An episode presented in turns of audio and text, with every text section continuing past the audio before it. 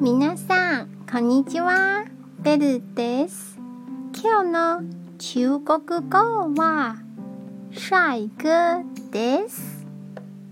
帅はかっこいい。哥はお兄さんという意味ので、帅哥はイケメンの意味になります。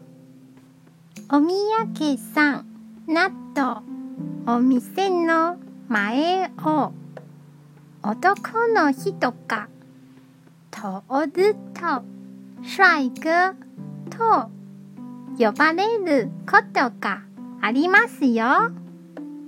イケメンと言われたら泊まりたくなりますね。女の人は美女と言われます。これは面白い作戦ですね。